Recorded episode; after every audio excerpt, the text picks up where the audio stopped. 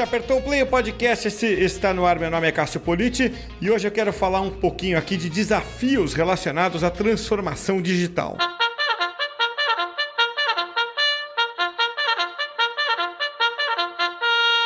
Na edição de hoje do podcast, eu tenho a satisfação de receber a Tássia Escolaldi. Ela é CMO da Meta. A Meta é uma empresa bem conhecida, né? Está no mercado há três décadas aí e migrou de desenvolvimento de software para transformação digital. Né? Então, se você considerar a base de colaboradores, hoje tem muita gente em home office, né? tem gente espalhada aí por 75 países e o marketing da Meta é capitaneado aí pela Tássia. Tássia, é um prazer ter você aqui. Obrigado por aceitar o convite para bater esse papo aqui. Eu que agradeço, Cássio. Obrigada pelo, ao Comunique-se pelo, pelo espaço. Acompanho vocês há muito tempo, desde os meus primórdios da, da, da comunicação, um mundo que eu, que eu adoro. E agora estou nesse desafio incrível da Meta. Já vi que o time te brifou super bem com a nossa história com a nossa trajetória de, de sair de uma empresa muito focada em desenvolvimento de software para liderar o mercado de transformação digital no Brasil. Então, é um, é um prazer estar aqui falando com você e, obviamente, fazendo parte dessa transformação que a empresa onde eu estou hoje está tá fazendo. Um momento minimamente divertido, assim, a gente pode, pode dizer. Eu imagino, porque transformação digital é, é não, não, é que está no olho do furacão, ela é o furacão em si. Totalmente, então, totalmente. Você é... viu, né? A gente passou por um, um período de, de aceleração do, da transformação digital no mundo inteiro. Sim. E veio um fato que inesperado por todos, que dispensa qualquer comentário, mas que obrigou muitas empresas que tinham adiado esses planos ou que tinham começado, mas estavam num ritmo mais lento, a acelerarem seus processos de transformação digital, desde a da mínima transformação, desde a digitalização das ferramentas até grandes processos estruturais de mudança do modelo de negócio. Então, é um momento global da tecnologia muito interessante, bem, e bem interessante estar trabalhando nele agora, do lado, do lado de cá. É bom, é bom mesmo poder testemunhar essa, essa revolução, né, Tassia? E, e, é, e, e o papo hoje aqui é justamente sobre esse novo mundo do marketing, né, que foi atropelado, né, pela transformação digital, né? E, e eu gostaria de você de saber de você o seguinte, né? Quando falo em transformação digital, o que primeiro me vem à cabeça nessa conversa aqui é a sua trajetória, né? Começa lá na RBS e depois para um eventinho ali pouco conhecido que é, as pessoas é, talvez já tenham ouvido falar, um Batal de Campus Party. Né? É, e conta um pouco dessa trajetória profissional. Como é que ela se mistura com esse desenvolvimento do mercado, com isso que a gente acabou de, de, de citar, dessa, dessa evolução do mercado? Claro, perfeito, Cássio. É, então, eu, eu comecei minha carreira muito cedo, assim, uma pessoa que, que começou a trabalhar com não sei, uns 17 anos, e ainda num mercado de comunicação mais tradicional. Eu tive o privilégio de me formar como, como, como executiva dentro do Grupo RBS, né, na, na minha época, eu tive lá quase oito anos, na minha época os, era o segundo maior conglomerado de, de mídia do país, depois foi sofrendo algumas mudanças, algumas mudanças de setor, algumas mudanças de negócio, mas eu fiz parte da área de comunicação e marketing corporativo de uma companhia de 56 marcas e 8 mil pessoas na, na sua época, na, num, num auge muito interessante e já num início de mudança do, do de comportamento do, do consumidor em relação aos veículos de comunicação tradicional. Então, o Grupo RBS foi minha escola, tive de verdade, assim, tive o, o, o prazer de, de construir minha carreira, de me construir como como líder lá dentro, passei e, e, aprendi muito sobre eventos, sobre PR, sobre comunicação corporativa, marketing corporativo, endomarketing, gestão de crise, imprensa, passei por todos os aspectos, assim, gestão de marca, acho que eu fiz um, um bom, uma boa trajetória permeando todos os, os, os cantos da comunicação e do marketing sempre com viés mais institucional do que de, do que de produto, né? não estava em marketing de, de veículo naquela época. E aí, depois de uma trajetória muito frutífera pelo próprio grupo RBS, em função de uma parceria estratégica. Eu fui convidada a assumir o marketing global da Campus Party. Na época, o headquarters da Campus. A Campus é um evento que nasceu na Espanha, tem mais de 20 anos e, e foi fundada, foi criada, inventada, enfim, por, por um espanhol. E eu fui convidada a fazer parte desse headquarters lá para dirigir o marketing global e a estratégia de produto de todos os países. Então, eu acabei entrando num viés de marketing muito mais de produto e fazendo adaptação de comunicação de produto para vários países absolutamente diferentes, né? Do Brasil, México, Argentina, uh, Singapura, Holanda, Itália, trabalhando com vários times ao redor do mundo. E foi muito interessante, porque além de exercer o meu minha paixão, que é a comunicação, eu acabei entrando para o mercado de tecnologia. Então, acabei me vinculando muito com projetos de empreendedorismo, de inovação, de transformação digital. Uh, da campus, depois dessa, dessa experiência, que foi uma, uma experiência de vivência, né? Eu fui sair do Brasil, fui morar em Madrid. O plano era ficar um ano e meio, meu marido foi também, acabamos ficando sete. Foi um plano que, imagina, a gente foi para ter uma experiência no exterior e acabamos uh, construindo uma vida lá na, na Espanha, né? E aí, depois disso, eu tive, como na campus, eu acabava trabalhando com muitos países, mas não trabalhava com a Espanha, por uma, um momento do, do projeto eu acabei decidindo, estava entre voltar para o Brasil e ficar um pouco tempo mais lá, e acabei assumindo uma posição de diretora de comunicação de uma agência de marketing digital, uh, de um grupo, na verdade, espanhol, chamado Habitant, e dentro do grupo eu passei a liderar diferentes projetos. Uh, primeiro liderei, além da comunicação, da parte de, de corporate communications, eu liderei um super projeto de user experience e inovação, que é hoje um dos maiores eventos europeus do, do tema, chamado Experience Fighters. Depois liderei uma linha de negócio de inovação e de transformação digital, chamada Digital Innovation Center. Então, eu acabei me aproximando muito mais ainda do tema de inovação, transformação digital, tecnologia, né? E aí, quando surgiu a proposta da Meta, que vai fazer agora exatamente um ano que eu estou na, na Meta, na, daqui a duas semanas eu, eu tenho aniversário de, de empresa, Uh, surgiu essa proposta de voltar para o Brasil e liderar uma área de comunicação corporativa e marketing, que, né, de, de, novo, são, são as minhas paixões, num mercado que eu me desenvolvi muito nos últimos sete anos, que foi o mercado de tecnologia, de inovação, de empreendedorismo, né? Então, eu te diria que foi um, um casamento perfeito de skills, de paixões, num momento do mercado que é um momento muito bom, muito desafiador, né? Eu posso te dizer que é, que é um momento muito interessante da minha carreira, assim, de voltar a contribuir no, no Brasil. Eu, sempre penso muito em, em níveis de, de, contribuição, né, para as pessoas, para o negócio, para a sociedade. Então, acho que eu voltei num momento pronta para contribuir muito, assim, foi, um, está sendo um momento bem interessante. Que bacana. E te, teoricamente o Brasil é um bom lugar para se estar, né? Para uma empresa é, que vai se beneficiar da transformação digital ou até ser um, né, uma protagonista dela, né? Estava lendo aqui, tá, um, um artigo da McKinsey, um artigo bem extenso, bem completo, vou até deixar o link aqui na descrição do podcast, sobre é, a transformação digital hoje, né? Brasil inclusive, né? Então, eles chegam a algumas conclusões. Ó. Duas me chamaram a atenção. Primeiro, os líderes digitais apresentam melhor desempenho financeiro no Brasil do que os líderes em estágio é, global. Né? E o chamado nível de maturidade digital, esse é o segundo ponto, né? de maturidade digital das líderes brasileiras, está perto do nível de maturidade das líderes globais. Né? Então, é, conclusão, a necessidade de ter maturidade digital está comprovada e o Brasil está bem na foto nesse quesito, né? Daí que vem minha pergunta para você. Qual o principal atributo que uma empresa precisa ter para se destacar nesse cenário de mudança, né? Eu sei, eu sei que dá para falar muita coisa, tá? Eu sei que dá para falar de cultura, de infraestrutura, grana, né? E muitas, muitos outros atributos necessários. Mas se tivesse que apontar um, assim, o grande, é, qual seria?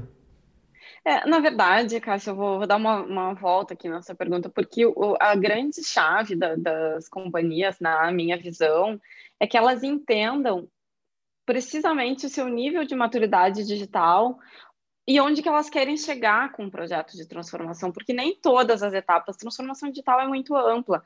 Você mexe na cultura, você mexe na infraestrutura, você mexe no que a gente chama de backbone operacional, depois você começa a ir para um, um próximo estágio de desenvolver produtos. Tem uma trajetória tão ampla que não necessariamente ela é para todo mundo, mas todo mundo pode passar por, pela sua transformação. Então, entender que estágio você está e, que, e o que, que você precisa, porque não são todas as empresas que, que precisam de projetos uh, monumentais. Mas muitas empresas, com certeza, e aí eu conto o um que você quer, precisam mexer na sua cultura, porque cultura digital, cultura de negócio não tem volta, né? A gente está vendo, a gente está vivendo isso agora.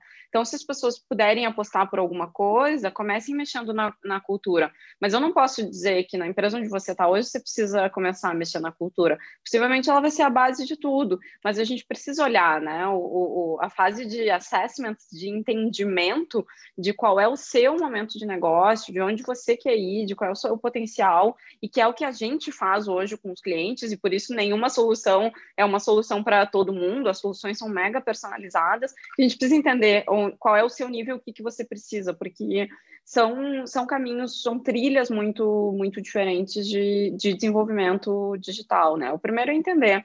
O que eu posso te dizer é que e até pela minha vivência no exterior, o Brasil é um, um, celeiro de adoção de práticas digitais, né? Ao contrário de outros países, o Brasil é muito rápido nisso.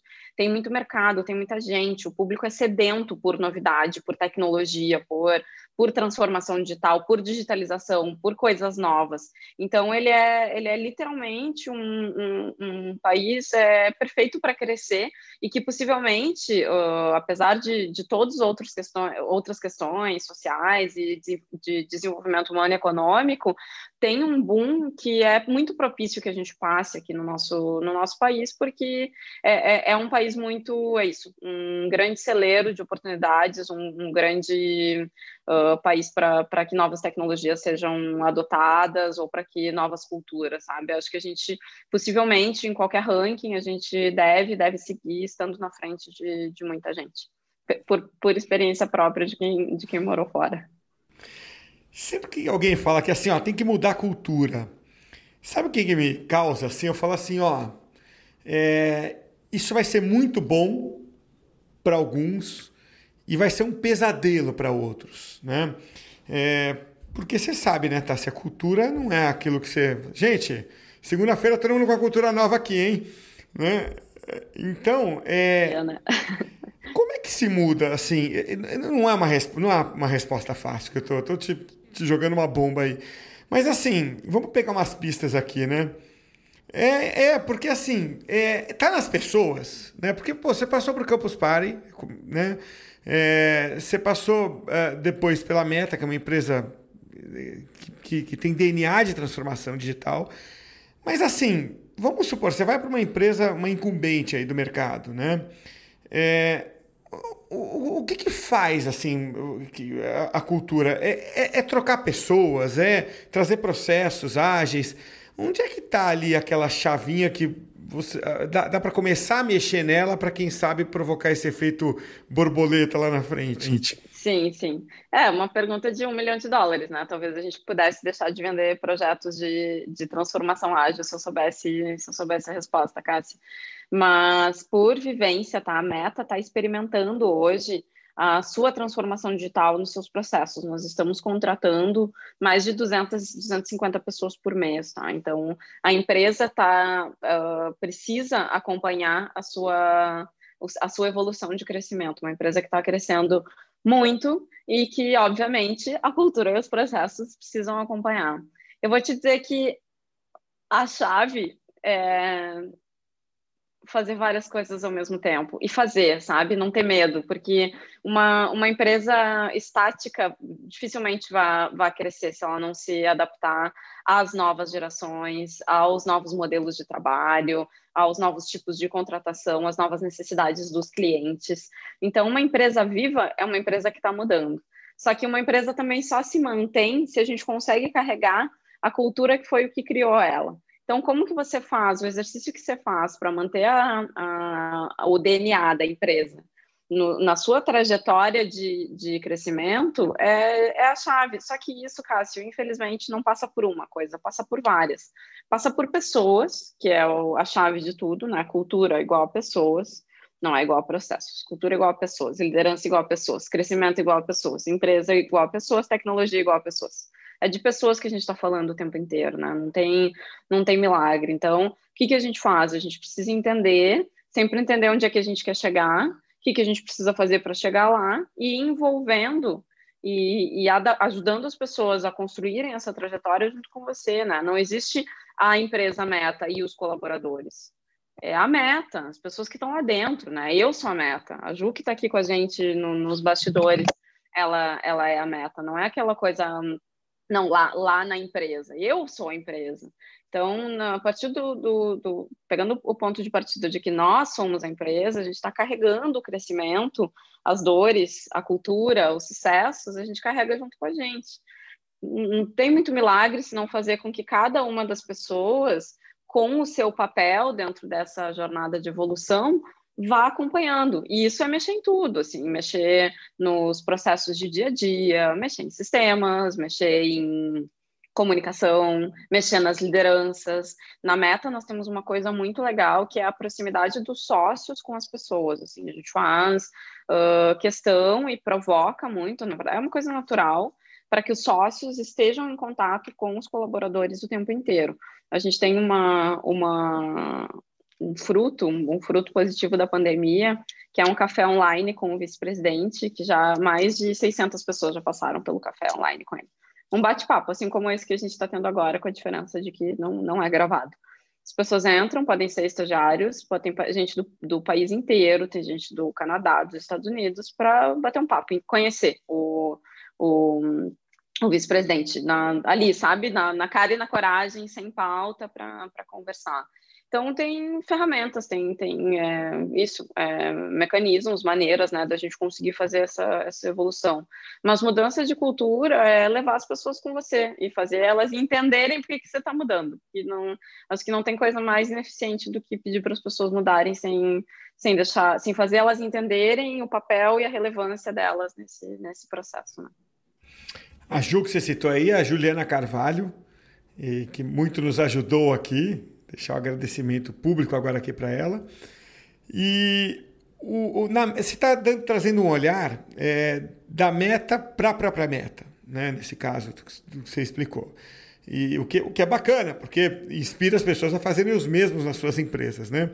Agora, e quanto, e quanto ao olhar do mercado para a meta? Né? Porque eu, eu, fico tentando aqui calcular o, o tamanho do desafio ou, ou o que eu faria né, se eu tivesse vestindo os seus sapatos aí, né? Mais fácil. Os sapatos é, é unissex, né?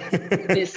Se eu colocar Olha, os meus são de salto óculos. bem alto, tá? Então, tá. espero que você goste de um salto alto, porque eu sou eu não, não tô muito treinado, não. Não. É meio arriscado. Melhor não arriscar numa ladeira por enquanto. Mas se eu, se eu tivesse é, nessa posição, eu ia pensar que qual, qual dificuldade você enfrenta. Porque é, aonde eu quero chegar, Tassia? Está todo mundo tentando é, se posicionar como é, o, o, protagonista da transformação digital, né? E, e, e, outras, a Meta, claro que tem esse papel, está né? Fazendo isso mesmo, né? Mas quando eu falo se posicionar, as empresas estão querendo ser lembradas, assim, transformação digital, Meta, ou é, outras empresas querem a mesma coisa, né? E, e aí eu fico aqui é, pensando qual é a maior dificuldade que você enfrenta. É, é o fato de ter muita gente buscando esse posicionamento? É o fato da transformação digital ser mais falada do que realmente compreendida, muitas vezes?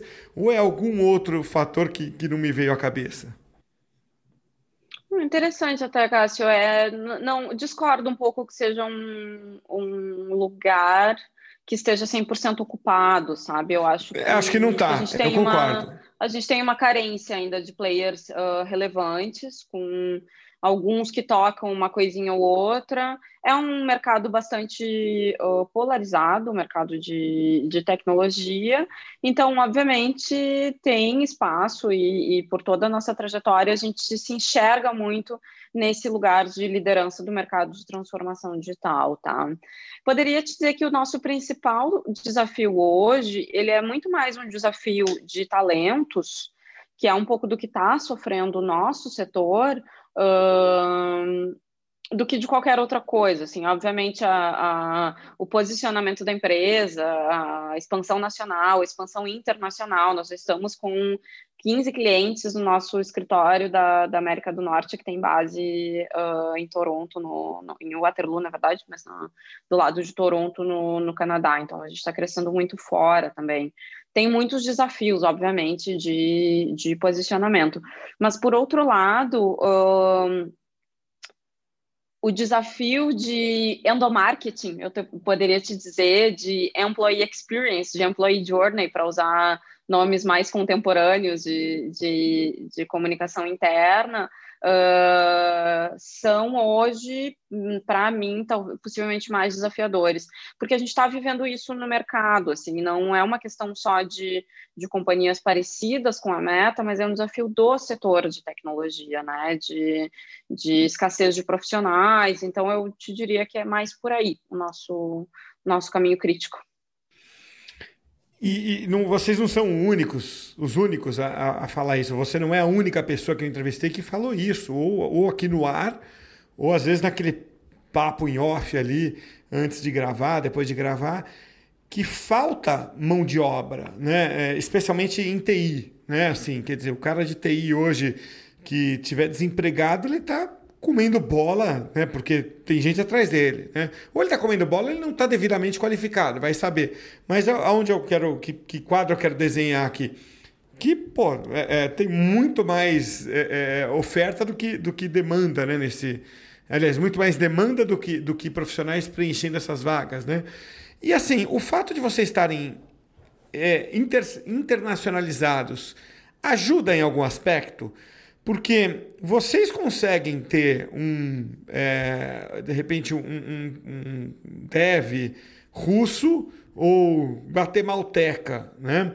Isso limita, para quem está só no Brasil, para quem não fala inglês ou não fala espanhol, está muito limitado. Então, essa atuação internacional ajuda um pouco a combater essa escassez de profissionais?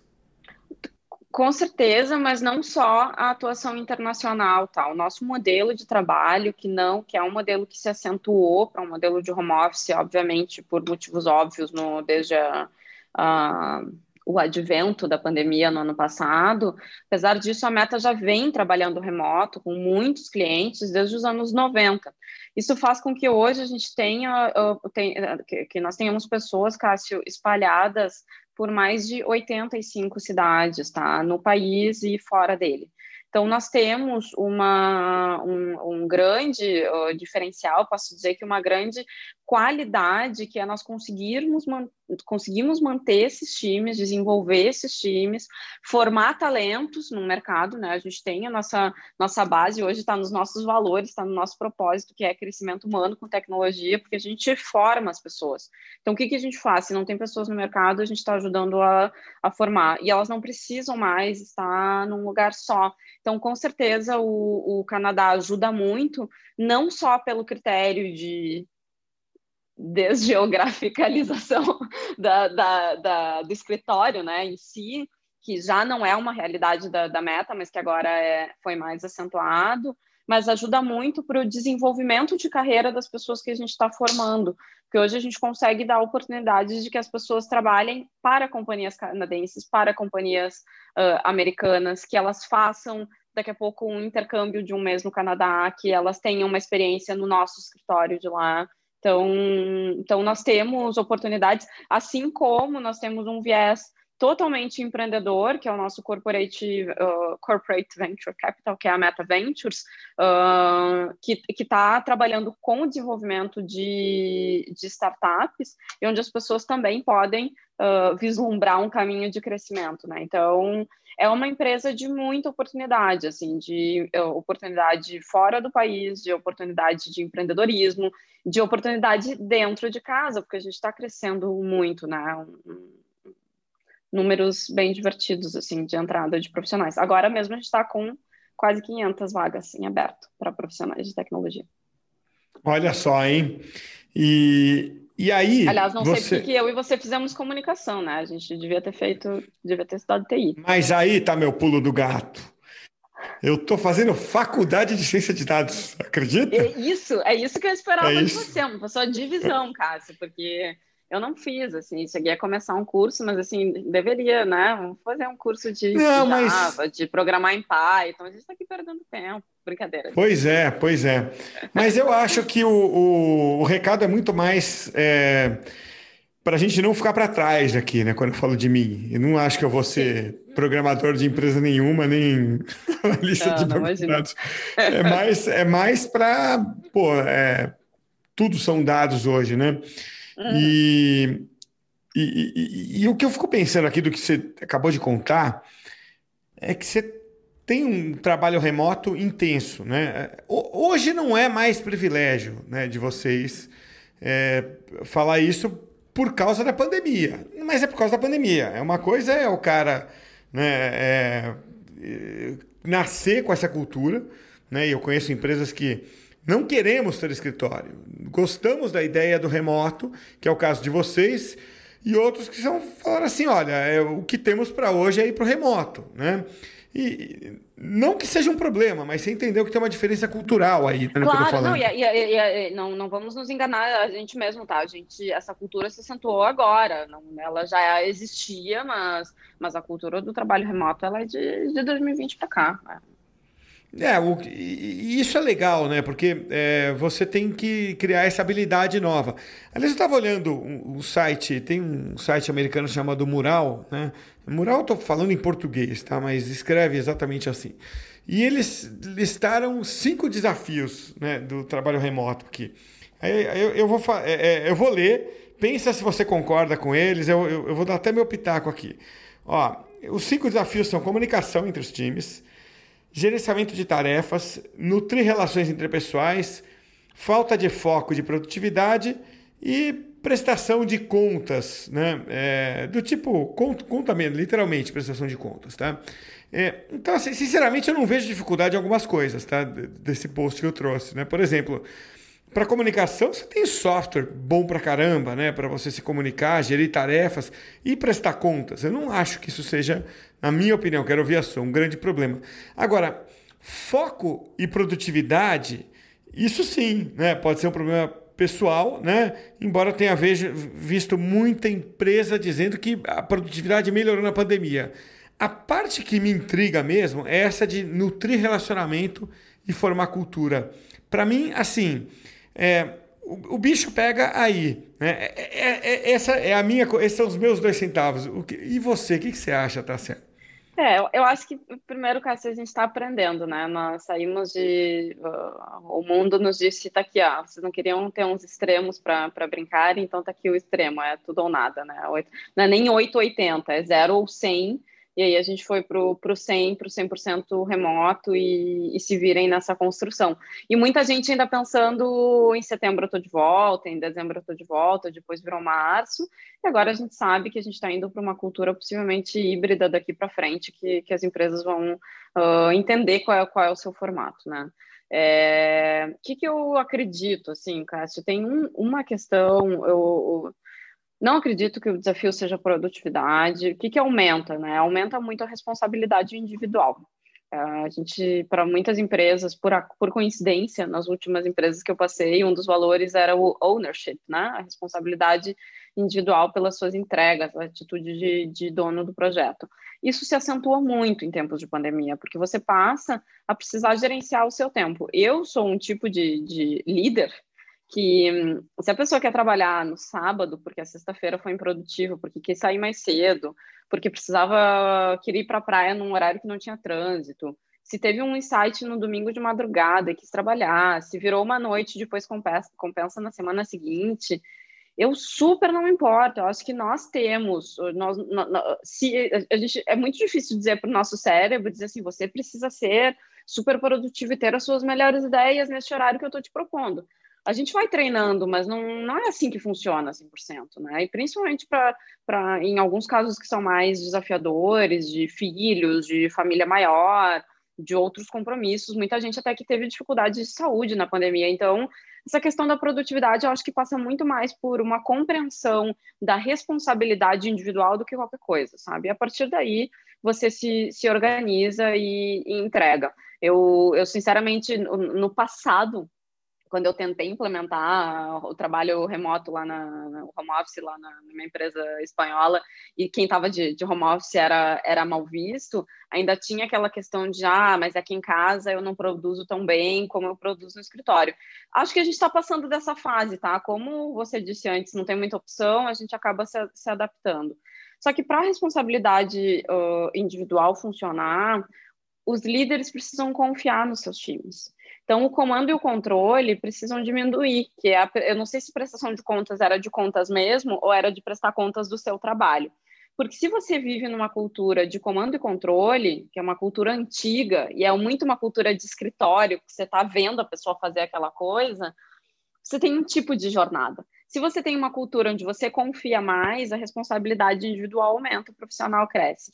Então, eu acredito que a dificuldade do trabalho remoto não é manter as relações, é que as relações mudaram, as relações de confiança mudaram.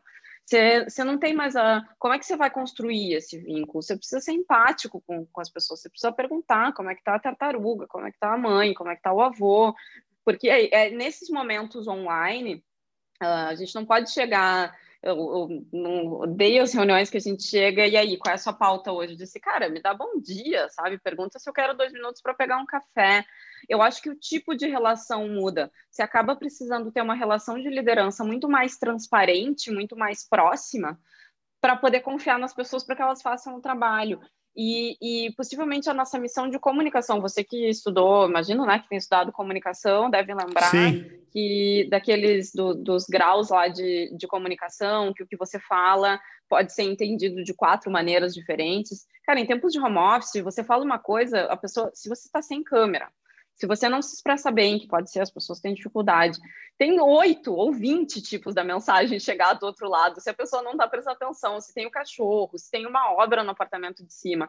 Então, as relações mudaram, o modelo de comunicação mudou. Aliás, a, o, o, possivelmente a comunicação nunca tenha sido tão protagonista nas relações de trabalho, né? A comunicação interna, o endomarketing, a comunicação dos líderes com seus subordinados, a, a, comunicação dos pares, a comunicação de time, a empatia ao se comunicar, falar as coisas várias vezes. E é, é difícil, assim, e, e você passou a, a, ter que gerenciar pessoas que têm culturas muito diferentes, nos seus contextos diferentes, de família, de tudo, é tudo por um computador, né? Eu, particularmente, passo o dia falando, às vezes eu digo para as meninas, falem vocês, porque eu não, não, não aguento mais falar, mas é um caminho da gente tentar alinhar e ter todo mundo no, no time, né? Mas as jornadas passaram a ser muito mais exaustivas, na, na minha opinião, porque elas demandam mais. Você precisa se, se esforçar mais para falar, para ser entendido, né?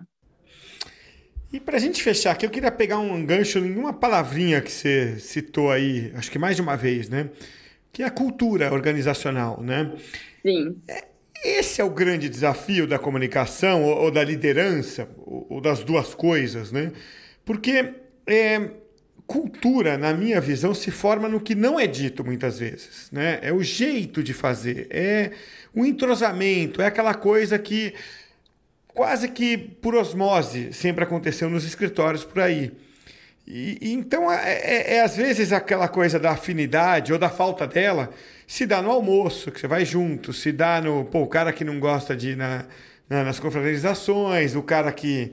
Enfim, você cria os seus rótulos. É, o café, você cria rótulos para o bem e para o mal, né? Mas para o bem, inclusive, né? E, o meu receio é que esse seja o grande prejuízo aqui, Tássia, é, com essa, esse novo momento. E, e esse é um receio seu também? Pois é, Cássio, não sei, eu, eu, discordo um pouco de que cultura é por osmose, tá? Que é um pouco disso que você falou, assim, que ela vai, vai permeando naturalmente. Acho que a gente pode construir, assim, a gente pode tem muitos instrumentos para isso, né? Ferramentas, assim, da própria comunicação interna para construção de cultura, de ter os, o, usar um recurso de marketing digital, que são os influencers, né, para dentro de casa. Não não não estou dizendo contratar blogueiras de moda para falar de tecnologia, mas, mas ter pessoas que, que falem do que, que elas gostam, do que, que apaixona, a própria proximidade dos líderes com as pessoas. Eu acho que tem o bom, tá? E até fazendo um paralelo com uma coisa que você trouxe lá no início, para eu vim de comunicação tradicional do grupo RBS, mas eu vivi o início do marketing digital. Aliás, eu, eu fui a pessoa que criou o primeiro plano de redes sociais do, do grupo RBS, isso me faz me sentir um pouco velha. Um, agora vai me dar uma crise de identidade aqui, mas tudo bem. É, o marketing digital, inclusive para dentro de casa, ele trouxe Uh, uma coisa maravilhosa que são os dados, né? Então a gente consegue acompanhar o que, que funciona, quem está mais engajado. A gente acabou de implementar na, na Meta o Meta App, o primeiro aplicativo de comunicação interna. As pessoas estão super engajadas, interagindo um monte. A gente está conseguindo conhecer mais as pessoas que a gente não vê mais no escritório. Então eu acho que a cultura você consegue construir, você consegue transmitir. Uh, mesmo que você precise falar muitas vezes e de diferentes maneiras, porque a gente está num ambiente muito mais difícil de que as coisas colem, né? De criar esse vínculo. Eu acho que o mais desafiador do trabalho remoto e, da, e não só do trabalho remoto, tá? Vamos pegar o caso da Meta, que é o trabalho remoto e uma empresa que está crescendo mais de 50% ao ano. O desafio é criar o vínculo, é fazer as conexões, né?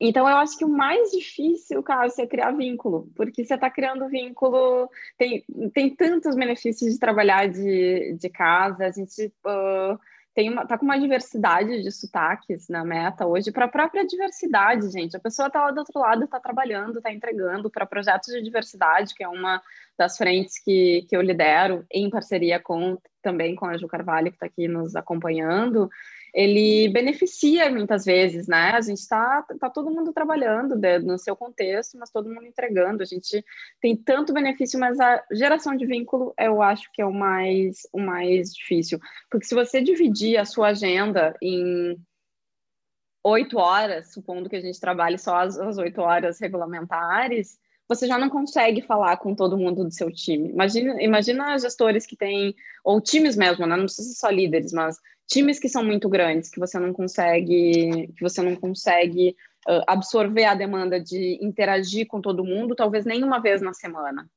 É, um, o vínculo eu acho que é o mais desafiador, tá? A conexão entre as pessoas, porque a gente perde tanto em não tá, estar tá no escritório, muito mais por esses momentos. Esses dias um dos diretores disse: "Nossa, me senti super mal esses dias. Fui para a sede, coincidiu que várias pessoas tinham ido, porque as nossas sedes estão abertas, quem quiser pode ir, mas a nossa orientação é home office, pelo menos até agora, metade do ano, para todo mundo.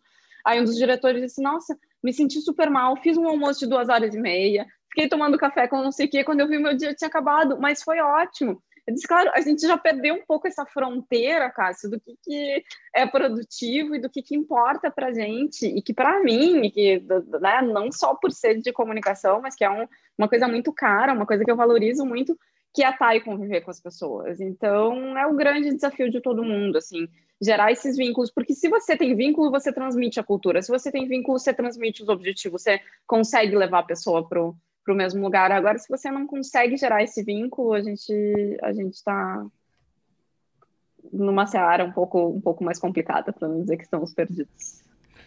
Olha, você só contou uma piada aí no meio, tá? Para a gente fechar aqui. Essa piada da sua idade. Ah, estou velha. Ah, velho, você velho. é super jovem.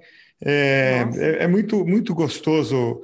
É, de verdade eu estou falando isso, tá? É, quando você pega pessoas assim novas, né, com, com a maturidade a fala de gente muito experiente, muito sênior, muito estudada, que é o seu caso, né? Então você tem cara de menina, né? E, Obrigada. E, é a maquiagem e, que uma, falei que, que É a maquiagem. A, usar, é, a gente antes de gravar tá falando de maquiagem aqui. E não é não, tá? depois, depois quem quiser, eu sempre deixo o LinkedIn dos, do, das pessoas que participam aqui nas entrevistas. Vai, claro. Quem tiver curiosidade, vai dar uma olhada, Natácia, ver se ela essa É, vê quem tem razão, se ela é uma velha, como ela está falando, ou se ela é uma jovem, como eu estou falando. Mas bem, bem ou mal são mais, essa. De, são mais de 15 anos de mercado, né, Cássio? É... Não, isso é experiência, de, isso é experiência, diferente. É, vai, vai somando, vai somando, vai somando. Mas, é, gente, se... é base de longa duração, gente. Se eu puder dar uma dica para vocês, é comprem uma boa base. Não me convenceu. Usem filtro solar. Isso sim. Tássia, conversar com você é uma delícia. Quero te agradecer muito aí ah, por esse papo. Você tem muito conteúdo. É, você tem muito conteúdo, muita articulação. E, e, e, e putz, é um, é, é, é um prazer receber né, pessoas como você aqui, com, com tanto conteúdo, tanta, tanta, tanta clareza de raciocínio. Né? Eu tenho o privilégio né, de poder bater esse papo aqui com você. Tenho certeza que o pessoal aqui adorou. Obrigado por aceitar o convite. Volte sempre que quiser. Nossa, eu que agradeço, Cássio, de novo, assim, um prazerzaço estar aqui. Conte comigo, se quiser falar só sobre cultura, só sobre novas gerações, só sobre manutenção de talento, só sobre transformação digital, o gatos também, que é um tema que eu adoro. Até estamos aí, um, um prazer, um prazer falar de um pouco da, da, nossa vida também, né? De, de desafios de quem está liderando uh, marketing e comunicação no, no, Brasil. E, gente, assim, é um, é um país incrível. Eu voltei, não, não foi à toa. É um, tô, tô, super feliz de estar de volta, porque o nível de, de contribuição que eu sei que eu posso ter aqui é exponencial, assim como é como são as oportunidades desse, desse nosso país tão, tão desafiador.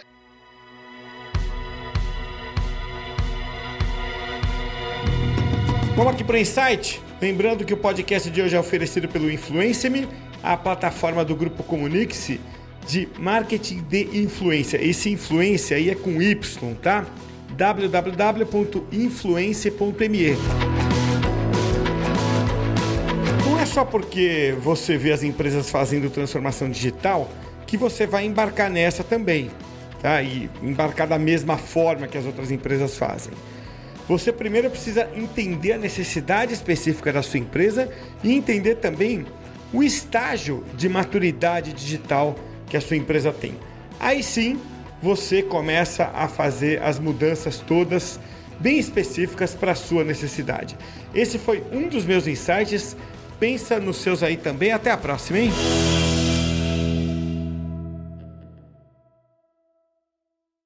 For confidence in your financial plan, look for a CFP professional. When your financial advisor earns the CFP certification, it means he or she is trained to provide ethical financial planning across a holistic range of topics, from retirement and investing to taxes and estate planning, all in your best interest. So, with a CFP professional, you'll feel confident in your financial plan today and tomorrow. Three letters do make a difference. Visit letsmakeaplan.org to find your CFP professional.